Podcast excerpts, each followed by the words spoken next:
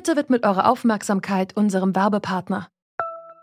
Die Suche nach geeigneten Mitarbeitenden kann viel Zeit in Anspruch nehmen, muss sie aber nicht unbedingt, denn man kann sich helfen lassen.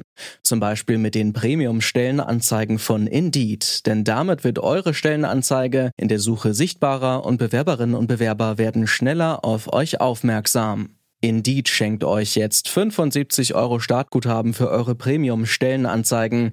Klickt dazu auf den Link in den Show Notes. Es gelten die AGB. We know change is needed, and we also know it is possible. The European Green Deal is our blueprint to make that transformation. Das hat die EU-Kommissionspräsidentin Ursula von der Leyen heute Morgen in ihrer Lage der Union verkündet. 55 Prozent weniger CO2 im Vergleich zu 1990 und das auch in den nächsten zehn Jahren. Geht das überhaupt? Das besprechen wir heute am Mittwoch, den 16. September 2020. Ich bin Lara-Lena Götte. Hi.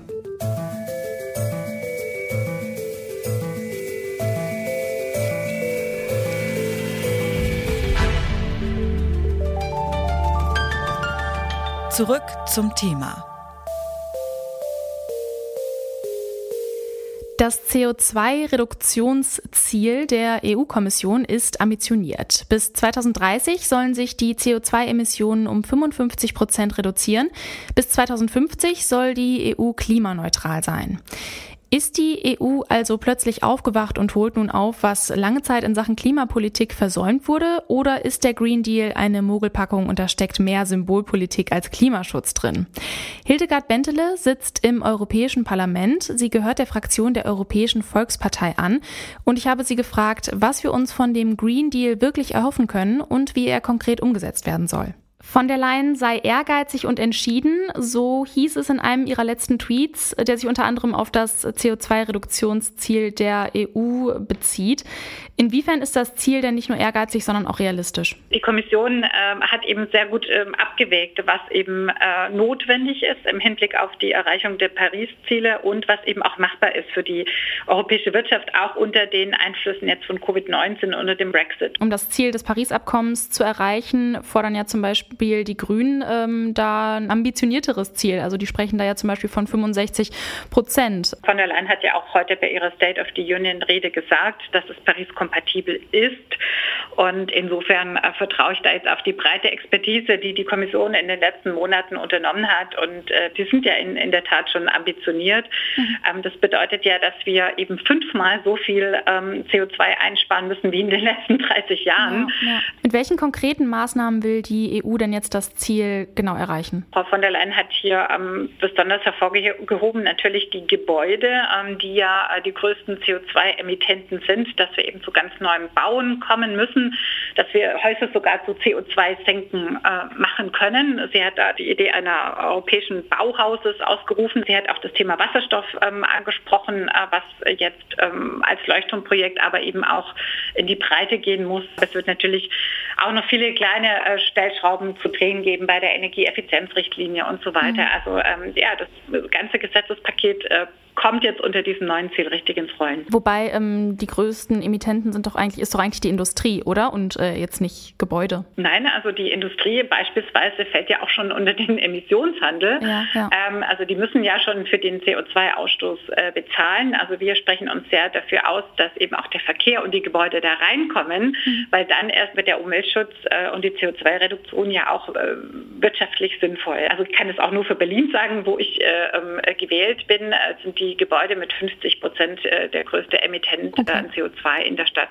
Ja. Und danach kommt der Verkehr. Kommen wir nochmal auf Deutschland zu sprechen. Was bedeutet dieses 55 Prozent Ziel dann für Deutschland, also für die Wirtschaft, für die Industrie, aber auch für die Menschen? Wir müssen jetzt natürlich ausrechnen, was das für jeden Mitgliedstaat jetzt bedeutet. Das ist 55 EU-weite Ziel. Ähm, ich kann Ihnen jetzt, wie gesagt, nur die Einsparziele mhm. für die ganze EU darstellen, die die 55 mhm. Prozent äh, bedeuten würden. Aber für Deutschland natürlich würde auch nochmal eine Verschärfung bedeuten. Es scheint also so, als ob die EU jetzt ernst macht in Sachen Klimaschutz. Aber reichen 55 Prozent, um die Klimakrise zu stoppen? Die Grünen fordern zum Beispiel eine Reduktion von 65 Prozent bis 2030 und die europäische Bürgerinitiative Actions on Climate Emergency sagt, es müsse sogar 80 Prozent sein. Lisa Göldner ist Aktivistin für Klima und Energie bei Greenpeace. Mit ihr habe ich darüber gesprochen, wie realistisch der neue Plan der EU ist und wie man ihn umsetzen kann. Reichen 55 Prozent weniger CO2, damit wir das 1,5 Grad Ziel des Paris-Abkommens einhalten oder muss da noch mehr kommen? Ja, eine Reduktion um 55 Prozent reicht nicht aus. Es ist natürlich ein ambitionierten großen Schritt, den die EU-Kommissionspräsidentin Ursula von der Leyen da heute angekündigt hat. Aber es reicht eben nicht. Das Pariser Klimaabkommen sagt ganz klar, dass wir die Erderhitzung auf 1,5 Grad äh, begrenzen müssen. Und dafür muss Europa mehr tun. Was genau muss, muss Europa da mehr tun? Was für eine Prozentzahl ist da angemessen Ihrer Meinung nach? Ja, Greenpeace, wir fordern eine Reduktion um 65 Prozent bis 2030. Das ist das, was die ähm, Klimawissenschaft sagt, was Europa zu tun hat. In den letzten 30 Jahren hat die EU ihren CO2-Ausstoß um gerade mal 25 Prozent gesenkt. Da kann man sich ausrechnen, wenn es jetzt innerhalb der nächsten zehn Jahre 55 Prozent sein sollen. Das ähm, ja, stelle ich mir schwierig vor. Wie kann das gehen? Ja, das ist eine riesige Herausforderung und ich sehe das so ein bisschen als die Tragödie der Klimapolitik, dass viel zu lange viel zu wenig passiert ist und jetzt die Sprünge, die wir jetzt machen müssen, um die katastrophalsten Folgen der Klimakrise noch aufzuhalten, umso größer ausfallen müssen. Dass das nicht einfach wird, das ist, glaube ich, ähm, mittlerweile vielen klar geworden. Aber es ist machbar und das hat ja auch Ursula von der Leyen heute in ihrer Rede betont. Es ist wichtig, auf die Wissenschaft zu hören. Es braucht die Entschlossenheit der Politik und wir können das auch schaffen. Okay, wir können es schaffen, aber ähm, welche Maßnahmen und Gesetze braucht es denn dafür, dass wir es äh, schaffen können, dass wir dieses Ziel erreichen? Natürlich ist es mit dem Stecken eines Ziels ähm, nicht getan. Man muss auch noch wissen, wie man dieses Ziel erreicht. Und da gibt es in den unterschiedlichsten Bereichen in der Klimapolitik, sprechen wir da von den Sektoren, viel zu tun. Wir wissen, dass wir im Energiesektor den Ausbau der Erneuerbaren massiv beschleunigen müssen. Wir müssen in allen europäischen Mitgliedstaaten äh, den Kohleausstieg ähm, auf den Weg bringen. Und es reicht auch nicht nur aus der Kohle auszusteigen. Wir müssen jetzt auch anfangen, über den Ausstieg aus Erdgas und über den Ausstieg aus Erdöl zu diskutieren. Im Verkehrsbereich müssen wir weg von einer Mobilität, die sich allein auf das Auto konzentriert. Wir brauchen neue Antriebstechnologien, das heißt viel mehr E-Autos. Wir brauchen ein, ein Aus des Verbrennungsmotors. Und auch in der Landwirtschaft brauchen wir ein großes Umdenken. Wir müssen weg von der industriellen Massentierhaltung. Wir brauchen viel geringere Tierbestände. Und das sind riesige Projekte, ja, das sind wirklich, das ist eine große Transformation, ähm, wenn man so will, aber sie ist machbar und die Europäische Union nimmt gerade wahnsinnig viel Geld in die Hand, um äh, der Wirtschaft nach Corona wieder Aufschwung zu geben. Und dieses Geld, das müssen wir jetzt dafür nutzen, Wirtschaft und Gesellschaft zukunftsfähiger und klimafreundlicher aufzustellen. Von der Leyen's ambitionierte Klimaziele sind machbar und die EU ist bereit, viel Geld in die Hand zu nehmen. Klingt erstmal gut, aber sieht das die Industrie genauso? Denn die gehört schließlich zu den größten Klimasündern und ist deshalb von möglichen Klimaschutzmaßnahmen besonders betroffen. Ich habe Benjamin Schöfer gefragt, der ist Referent für Politik und Wirtschaft beim Deutschen Mittelstandsbund. Wie finden Sie die neuen äh, Klimaziele? Ähm, also ich muss sagen, ich finde die grundlegend sehr gut, aber natürlich auch sehr ambitioniert. Gerade in der angespannten wirtschaftlichen Lage, in der wir uns gerade befinden, ähm, das ist die größte Wirtschaftskrise seit dem Zweiten Weltkrieg, sind diese Ziele doch recht ambitioniert für diese angespannte Zeit. Hm. Viele Unternehmen setzen ja auch schon länger auf nachhaltige Produktion und andere sperren sich gegen die bisherigen Klimamaßnahmen. Könnte mit diesen Zielen nicht auch ausgesiebt werden quasi, sodass nur noch nachhaltige Unternehmen überleben? Ist das eigentlich nicht äh, ein wünschenswerter Vorgang? Ob das jetzt für den Mittelstand ein wünschenswerter Vorgang ist, das wage ich zu bezweifeln.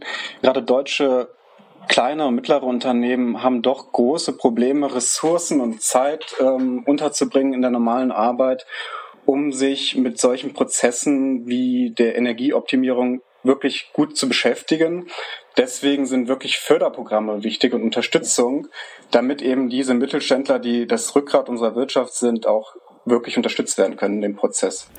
Ähm, genau, Förderungsprogramme zum Beispiel. Ähm, welche Maßnahmen braucht es denn Ihrer Meinung nach noch konkret, damit diese Ziele zwar erreicht werden, aber diese kleinen mittelständischen ähm, Betriebe nicht bankrott gehen? Also heute hatte Frau von der Leyen ja auch angekündigt, dass massiv investiert werden soll, auch in die Unterstützung von Unternehmen. Und jetzt muss natürlich schnellstmöglich ein Werkzeugkasten hergestellt werden, damit man eben die Unternehmen auch wirklich zielführend unterstützen kann. Da wären natürlich auch die Förderprogramme, die bereits erwähnt wurden, wichtig, die massiv ausgebaut werden müssen. Außerdem ist es wichtig, auch das Bewusstsein bei den Unternehmern zu schaffen. Viele wussten vorher gar nichts davon, wenn wir ins Gespräch kommen. Deswegen ist eben diese Aufklärungsarbeit auch sehr, sehr wichtig. Ja, neben Förderungsmöglichkeiten ist es auch wichtig, dass die Finanzierung auch gerade für kleine und mittlere Unternehmen auch wirklich greifbar ist. Da gab es jetzt in der letzten Zeit wirklich massive Probleme, dass speziell kleinere Betriebe nicht an die Kredite kommen, weil sie zu große Risiken darstellen für die Banken. Und ähm, wenn jetzt eine solche große Transformation entstehen soll, muss natürlich auch irgendwo das Geld herkommen. Und ähm, deswegen brauchen Unternehmen, die nicht das große finanzielle ähm, Puffer haben, brauchen eben dann auch Liquidität, um diese Transformation gewährleisten zu können. 55 Prozent weniger CO2 bis 2030. Das ist ganz schön ambitioniert.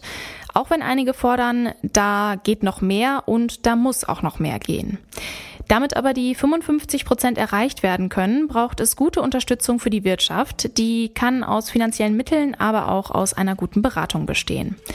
Das war's von uns für heute. An dieser Folge mitgearbeitet haben Lisa Winter, Marita Fischer und Andreas Popella. Chefin vom Dienst war Esther Stephan und mein Name ist Lachelena Götte. Macht's gut, bis zum nächsten Mal.